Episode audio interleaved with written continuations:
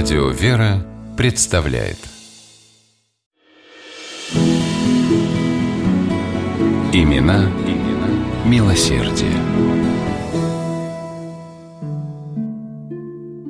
В плотницкой мастерской маленького греческого городка Конница приятно пахло свежей стружкой.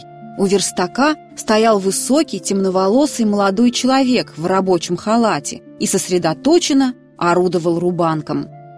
В углу его напарник вешал на гвоздь испачканный олифой фартук. «Эй, Арсений!» – окликнул он стоящего у верстака молодого человека. «Рабочий день закончился, я иду домой. А ты что, не пойдешь?» Арсений поднял голову. «Нет, я задержусь», – ответил он. «У меня много заказов». «А, деньжат подзаработать хочешь?» – понимающе подмигнул напарник. «Да, Арсений из Непидис, сын иммигрантов из турецкого поселка Фарас, хотел заработать побольше. Как можно больше, если уж говорить на чистоту. Деньги ему были очень нужны. Недавно он побывал в сиротском приюте, расположенном недалеко от Коницы. Его позвали туда подправить деревянное крыльцо. Сердце у Арсения сжалось от сострадания, когда он увидел этих детей – одетых хоть и в чистую, но порядком поношенную одежду. Девочки по очереди играли в одну единственную на всех старую куклу и, стесняясь, робко просили у Арсения деревянные бруски, которые тут же заворачивали в ткань и нянчили.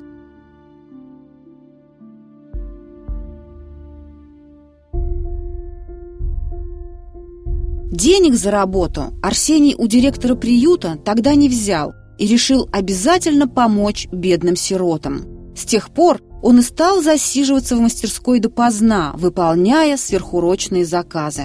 Одну часть заработанного Арсений отдавал своей матери на хозяйство, а другую каждый месяц относил в приют. Скоро у малышей появились новые игрушки, нарядные костюмчики и платьица. В коннице Арсения из Непидиса, будущего афонского старца Паисия Святогорца, все знали как чуткого, добросердечного, глубоко верующего человека, готового, как и подобает истинному христианину, в любое время прийти на помощь ближнему. Однажды, например, когда заболел его сосед Байрам, Арсений всю ночь просидел у его постели. «Золотое сердце у твоего парня», — говорили подруги госпоже Евлампии, матери Арсения, и то намеками, а то и прямо пытались сватать за него своих дочерей но Арсений вежливо отказывался от подобных предложений. Уже тогда он твердо решил, что станет монахом. Его мечтой была святая гора Афон. Арсений уже готов был туда отправиться, но в 1940 году Греция вступила в войну с фашистами, и молодого человека призвали на фронт. Арсения назначили батальонным радистом. «Тепленькое местечко тебе досталось», – шутили товарищи. Однако Арсения собственная безопасность волновала мало. Сердечно благодаря Господа он думал тогда совсем о другом. «Слава тебе, Боже! Мне не придется убивать». Но даже не воюя с оружием в руках, на фронте Арсений каждую минуту был готов положить жизнь свою за други своя. Однажды, в разгар боя, когда он сидел с рацией в небольшом окопе, к нему попросился однополчанин. Окоп был тесный, но Арсений подвинулся и дал место товарищу. Увидев это, еще один солдат подбежал и стал умолять Арсения пустить в окоп и его. Втроем там было уже никак не уместиться, и тогда Арсений вылез, уступив свое место – Лучше пусть меня один раз убьет, чем убьет кого-то еще, а меня потом всю оставшуюся жизнь будет убивать совесть», отвечал он после боя, крутящему пальцем у виска командиру батальона.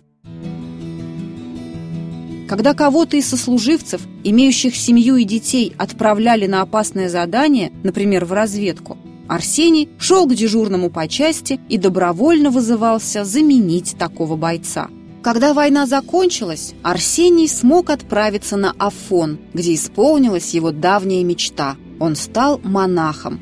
Его постригли с именем Паисий, а через несколько лет отец Паисий вновь вернулся в Конницу. Его пригласили туда руководить восстановлением старинного монастыря Стамион. Тяжело переживший войну, городок представлял собой печальное зрелище. Повсюду царила разруха и нищета. Отец Паисий, занимаясь работами в монастыре, находил время, чтобы помогать жителям Коницы. Где только мог, по окрестностям он собирал одежду и лекарства, а потом раздавал нуждающимся. Монастырские земли он отдавал в безвозмездную аренду бедным крестьянским семьям. С разрешения местной полиции отец Паисий поставил в поселке несколько копилок, куда все желающие могли опускать пожертвования. Они шли на раздачу обедневшим жителям, помощь больным, старикам и бездомным. Когда кому-то рядом с тобою плохо, чужая боль становится твоей, и ты не можешь оставаться равнодушным, говорил отец Паисий и воплощал эти слова всей своей жизнью. В 2015 году церковь канонизировала афонского старца Паисия Святогорца, прославив его в лике святых.